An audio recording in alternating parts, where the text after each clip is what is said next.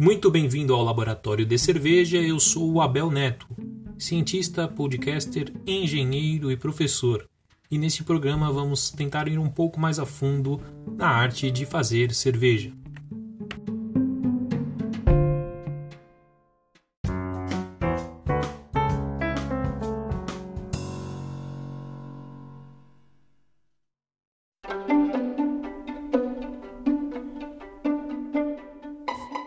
Hoje falaremos sobre os principais compostos químicos que geram off-flavor na cerveja. Off-flavors são considerados sabores desagradáveis na cerveja.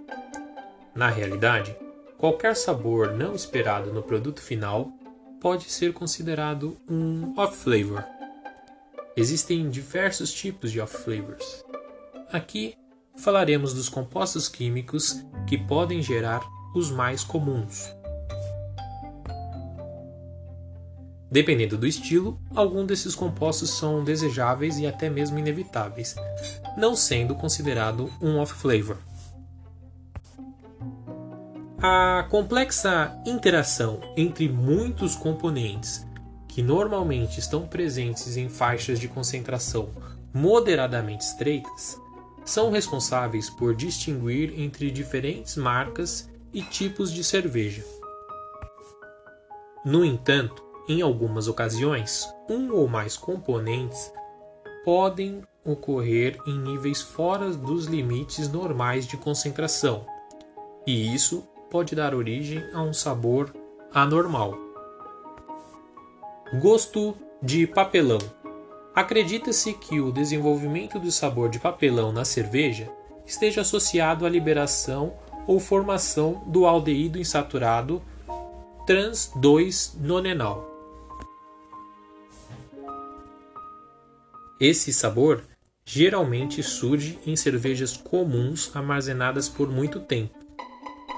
E para evitar que esteja presente na fabricação, indica-se não oxigenar as cervejas nas etapas anteriores à fervura. Light Struck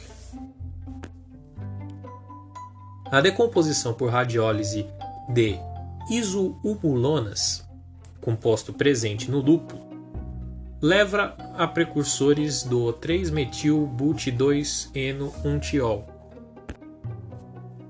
esse composto gera o sabor relacionado a aroma de gambá. Para evitar esses off-flavors, usa-se garrafas âmbar, que impedem a radiólise.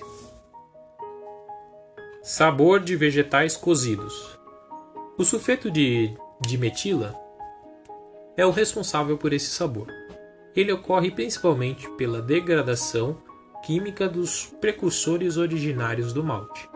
A fase de decantação do mosto quente é provavelmente o período mais importante para determinar o nível de DMS no produto final. Indica-se principalmente uma boa fervura, pois os níveis de DMS caem acentuadamente durante a ebulição, como resultado da evaporação da decomposição química. Sabor de leite coalhado. Outro composto que está geralmente presente constituindo o sabor da cerveja, mas que em concentrações superiores ao limiar pode gerar sabor consideravelmente desagradável, é o ácido butírico. Na cerveja, ele geralmente ocorre devido a infecções por bactérias anaeróbicas do gênero Clostridium. Essas infecções podem ser provenientes de má higienização nos tanques de produção de mosto e de adjuntos. Os termos associados ao ácido butírico envolvem referências a leite coalhado ou vômito de criança. Gosto de manteiga. Esse aroma surge porque, durante a fermentação, podem ser formadas quantidades consideráveis de dicetonas vicinais, mais especificamente 2,3-butanodinona, ou conhecido também como diacetil. O diacetil é detectável em quase todas as cervejas. Nas cervejas lagers, com menos corpo e sabor, o diacetil é considerado um defeito, mas pode ser um sabor desejável em certos estilos de cerveja com bastante lúpulo, como nas cervejas britânicas. Sexta-feira que vem, meio-dia, vou falar sobre a influência do copo na detecção do sabor da cerveja.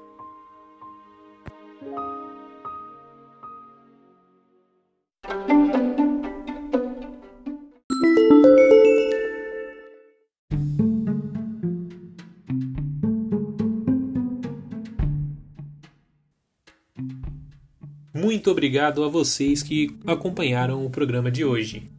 Não deixem de comentar se gostaram, pois críticas e sugestões são bem-vindas. Compartilhem com seus amigos e até o próximo episódio.